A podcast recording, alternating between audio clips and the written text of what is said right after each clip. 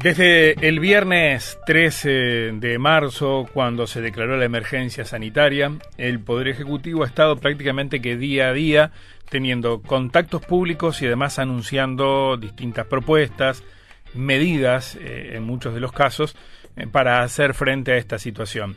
Todo esto nos llevó hasta el, hasta el jueves y viernes pasado, donde en ambos días eh, se hizo referencia a lo que irá el Parlamento en pocas horas nada más, y es la creación del Fondo Coronavirus que permitirá atender, de acuerdo con la proyección que hace el Poder Ejecutivo, necesidades sociales y económicas de esta emergencia sanitaria. Ya hemos repasado en más de una oportunidad lo que se conoce de este texto que se está convirtiendo en proyecto para discutirlo en el Parlamento eh, seguramente en muy pocos días. En ese tratamiento y discusión parlamentaria veremos el posicionamiento de cada una de las fuerzas políticas y de cada uno de los legisladores en torno a este proyecto en concreto. Está con nosotros el ex ministro de Economía y senador de la República, Danilo Astori. ¿Cómo le va, Danilo? Buen día.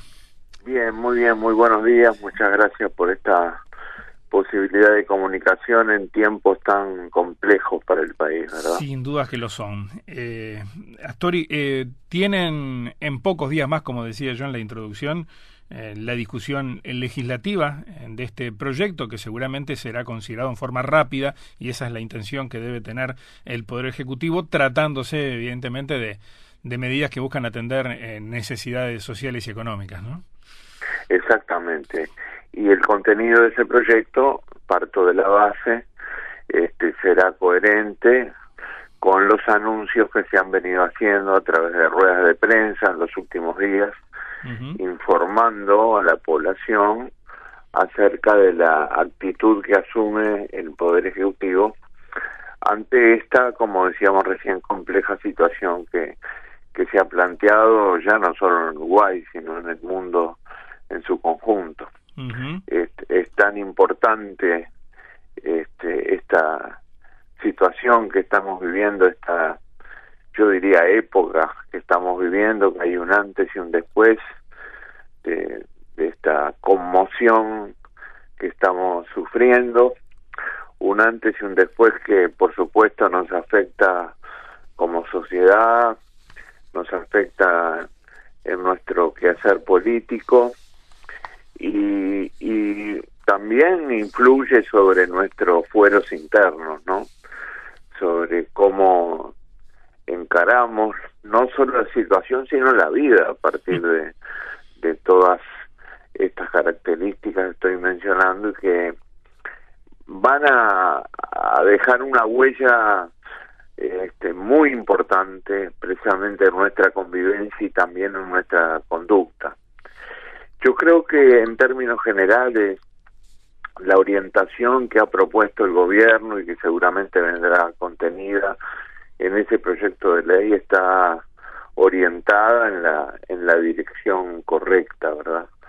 Y el gobierno tiene que sentirse en una situación tan complicada acompañado por toda la sociedad y en particular por todo el, sistema político porque es fundamental que, que nuestro gobierno que está eh, muy desafiado en la conducción del país por tantos factores que se interrelacionan entre sí, disponga de la serenidad suficiente y, y, la tranquilidad de elaboración que necesita para hacer las propuestas que todos entendemos y estamos esperando necesita el Uruguay.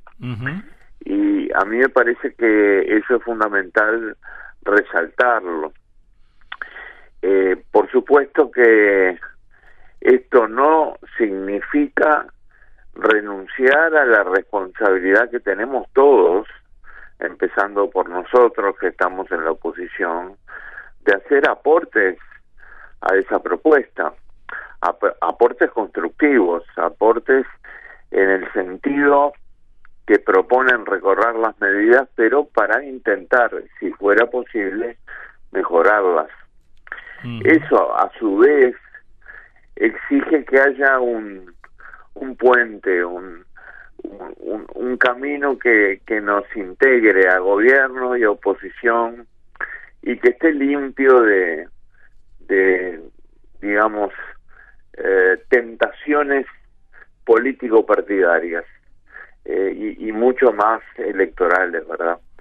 Eh, hay momentos en, en la vida de estos días en que parece que algunos compatriotas quisieran este, seguir, quisieran, perdón, seguir con la campaña electoral y eso no es posible eh, en el sentido de que sería contradictorio con este camino de cooperación que el Frente Amplio propone y que a nosotros nos parece eh, es precisamente asumir una responsabilidad que no podemos eludir.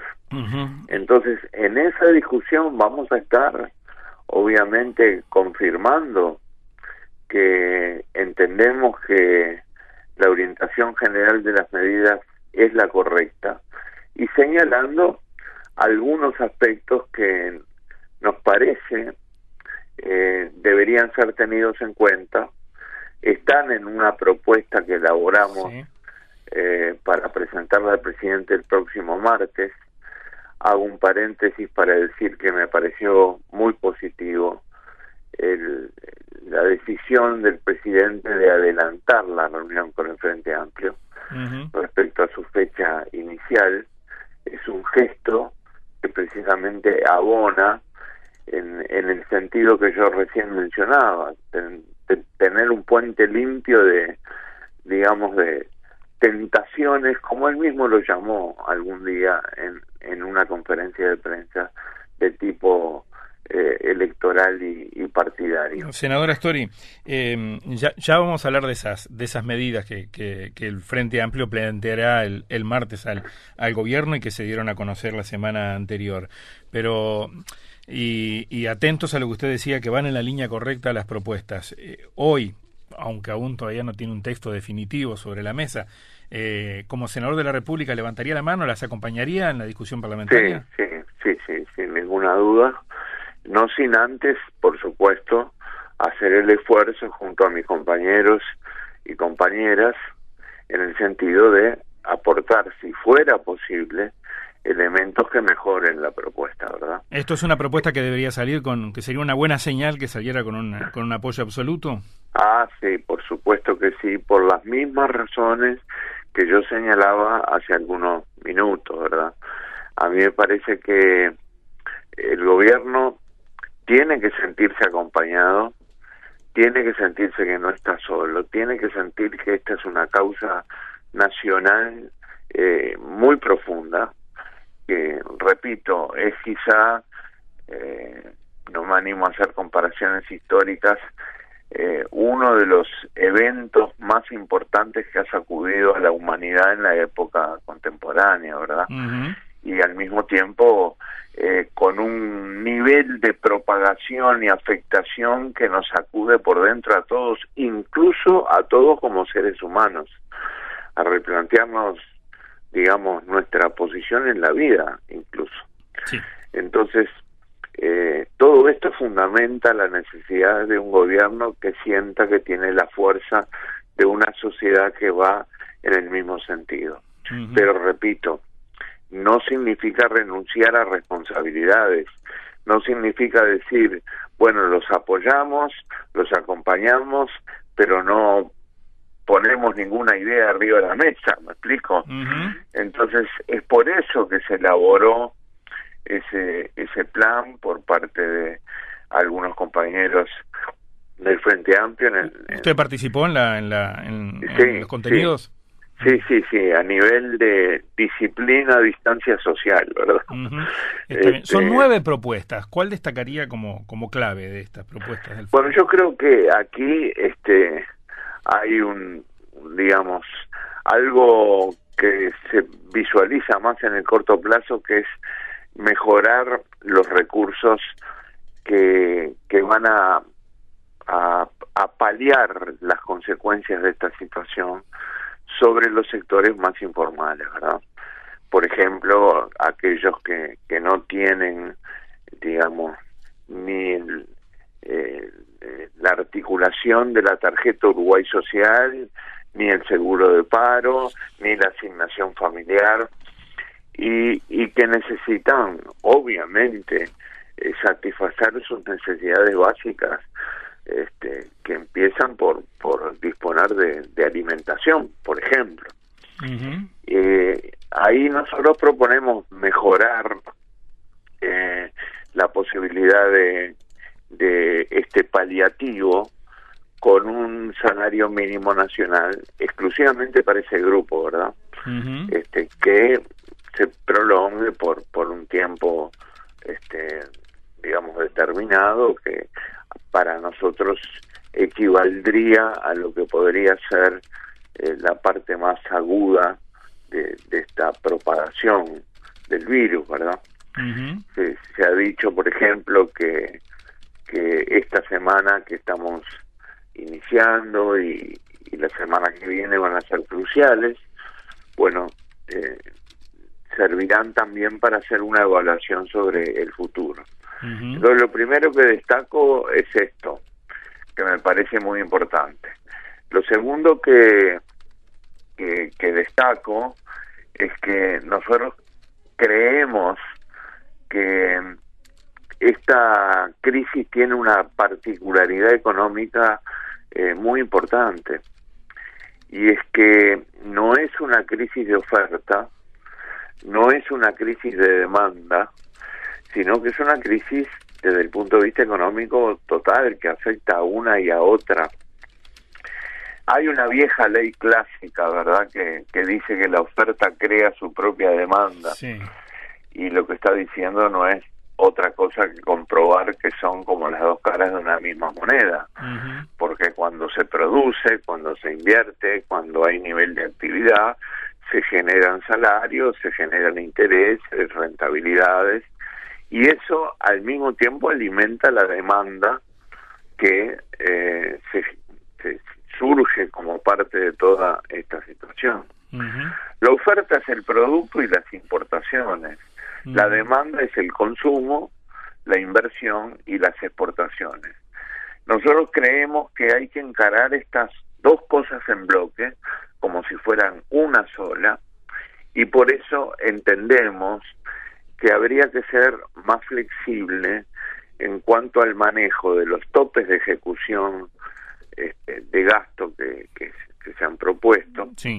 Este, y al mismo tiempo a partir esa mayor flexibilidad, incrementar en la medida de lo posible, siempre teniendo en cuenta las restricciones fiscales que tiene el país, eh, la posibilidad de estimular a la producción, a la inversión, al nivel de actividad, al empleo, porque es fundamental ir pensando en el en el día después, como algunos han dicho, ¿verdad?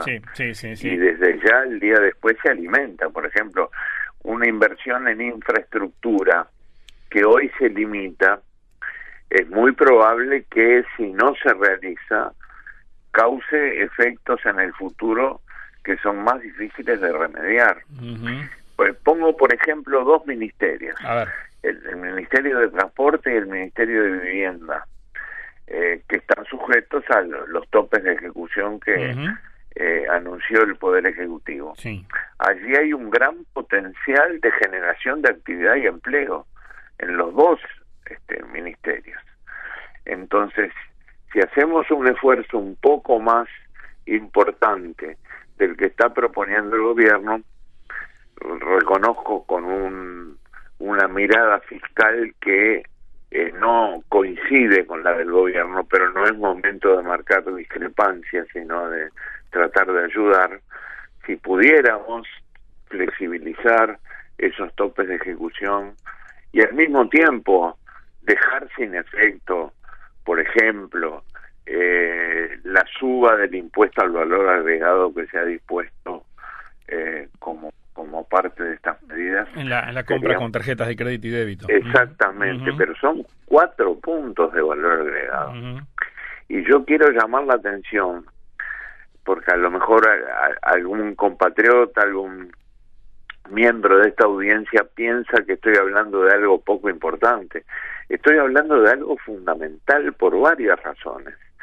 Eh, el uso de tarjetas de débito en el país se ha multiplicado explosivamente, explosivamente, Por lo tanto, esa rebaja del impuesto al valor agregado que ahora se propone anular era fundamental para mucha gente y obviamente beneficia y perjudica según se maneje mucho más a los más vulnerables, a los más débiles. Si se pone en práctica, los más beneficiados son los más débiles. Si se saca, como se propone sacar ahora, este, los más, eh, digamos, perjudicados van a ser los más débiles. Entonces aquí tenemos otro ejemplo de, eh, digamos, eh, aportes que quisiéramos hacer. Mm, El tercer ejemplo, si se me permite, sí, adelante, adelante. es, este, digamos, concebir esto no solo como un plan de, de corto plazo este, para, para el OPI, que, que obviamente tiene razones de tener contenidos en ese sentido, porque hay gente que está sufriendo hoy, hay gente que no tiene para comer hoy, y por lo tanto hay que tener un plan para esa gente. También deberíamos ir pensando en un gran acuerdo nacional como política de Estado para el futuro. un, gran acuerdo eh, generado por, por un grupo de, de analistas, de personas, de, de actores políticos que, que se dedique a pensar en los posibles escenarios que vamos a tener después que la parte sanitaria afloje. ¿Me explico? eh, porque vamos a tener un país muy distinto. Ya lo estamos teniendo. Y el país distinto del futuro, cuando afloje la crisis sanitaria, hay que discutirlo, hay que analizarlo. Y me parece que eso está faltando hasta ahora en las medidas que el gobierno viene anunciando, sin perjuicio de todo lo que dije antes, en el sentido de ver su orientación, tratar de mejorarla, etcétera. Pero hay que sentarse también a pensar con perspectiva de, de mediano y de largo plazo, porque Uruguay va a necesitar, digamos, un, una orientación de este tipo, ya no urgido por por las necesidades más inmediatas, sino por el nuevo país que tendremos que construir. Y no exagero cuando digo nuevo país. Va a haber, eh, digamos, diferencias muy importantes respecto al actual y, y, tenemos que estar preparados para ello. No hay otra forma, no encuentro otra forma que no sea la de dedicarnos a estudiarlo. Eh, senador Astori, eh, hablaba antes de, la posibilidad de, de, manejar más recursos para aquellas carteras, por ejemplo, que a través de distintos proyectos pueden ser dinamizadoras de la economía. Y ahí está la cuestión de los topes a la ejecución del gasto planteados por esta administración, eh, que son una respuesta de lo que han definido como crítica situación fiscal y que son parte de un paquete de medidas que apuntaban a la austeridad y que en algunos casos eh, lo urgente ha desplazado a eso que se considera importante. De todos modos, lo han advertido en una y otra conferencia también, mmm, seguir siendo responsables desde el punto de vista fiscal, no comprometer el país para ese día después que, que usted mencionaba recién. ¿Hay margen, entiende usted, para actuar en ese camino? Sí, yo creo que sí, eh, y lo digo con toda sinceridad, porque Uruguay ha construido ese margen. Vamos a empezar por reconocer que si se aplicara eh, la propuesta o, o, digamos las sugerencias a las que yo me estoy refiriendo, eh, obviamente el desequilibrio fiscal aumentaría, aunque más no fuera, por decir algo, en un punto uh -huh. del producto. Eh, nosotros creemos que tenemos un, déficit manejado últimamente, más recientemente, de 4,6, pero es un déficit absolutamente manejable. Y en esto planteo mi discrepancia eh, con, con voces que han que se han alzado para señalar que el déficit es insostenible, que, que ha adquirido una evolución explosiva, ni una cosa ni la otra, ni es insostenible ni ha este, tomado por un camino explosivo. Ahora, es algo que nos debe preocupar. El tema si Uruguay tiene, como fue dicho en la pregunta, que se usó la, la, la palabra más justa, si Uruguay tiene margen para manejar un déficit que incluso puede ser un poco más alto que el actual. Y la verdad es que sí, lo tiene, y lo hemos repetido muchas veces.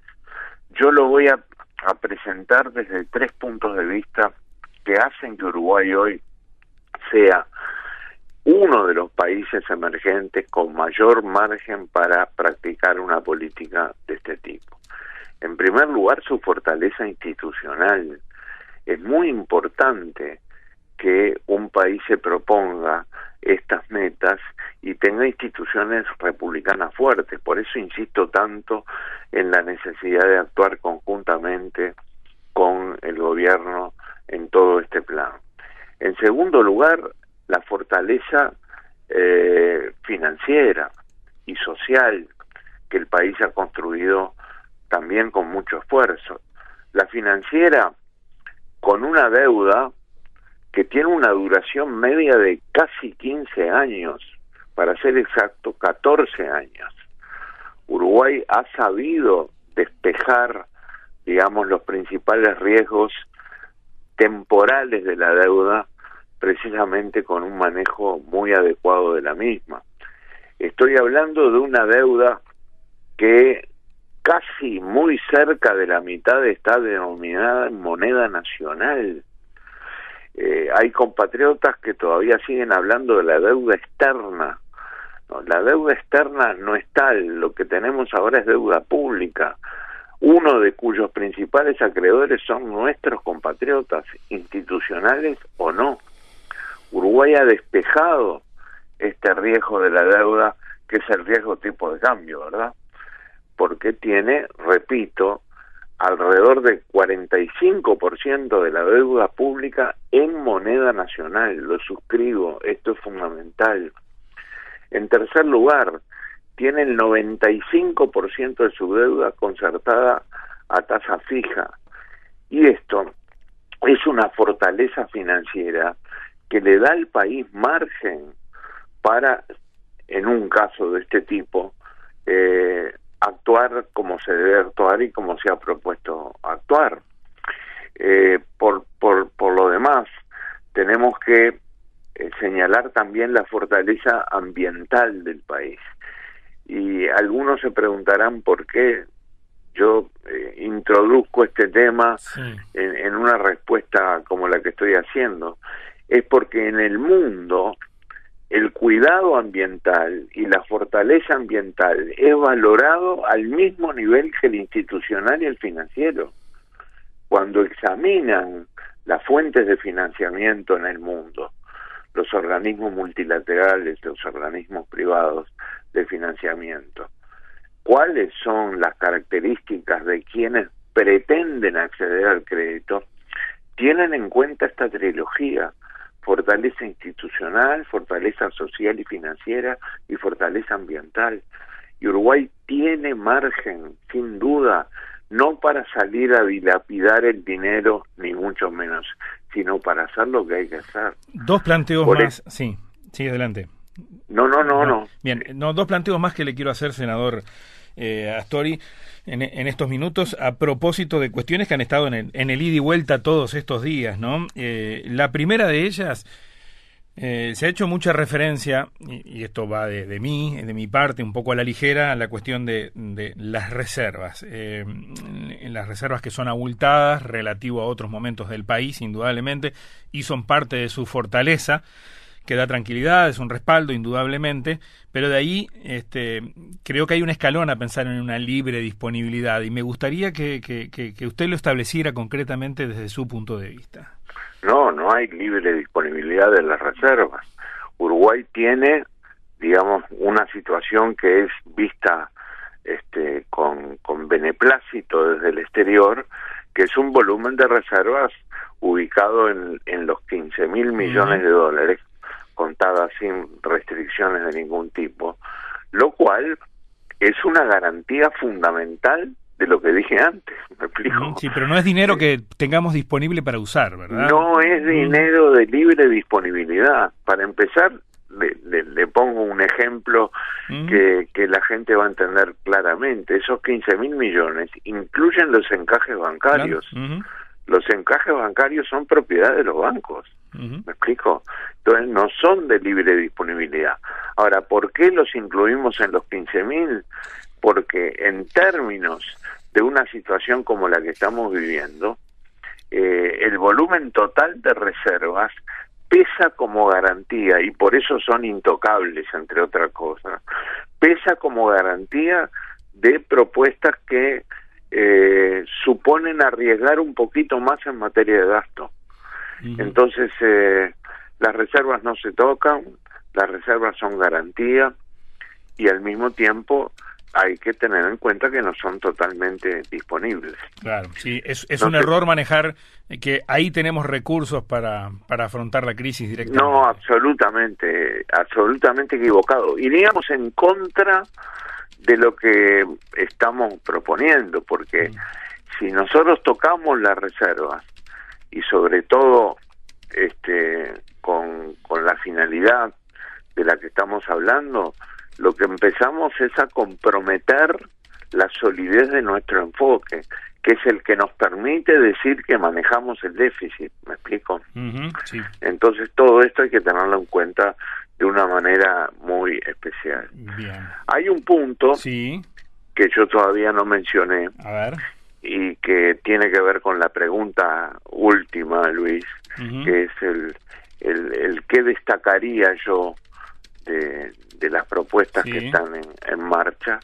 Y yo creo que la decisión de que los salarios públicos por encima de determinada cifra que son los 80 mil pesos líquidos y los salarios de particular confianza de todo nivel eh, tienen que contribuir sin duda y ha sido una buena decisión del gobierno para este salir de esta situación.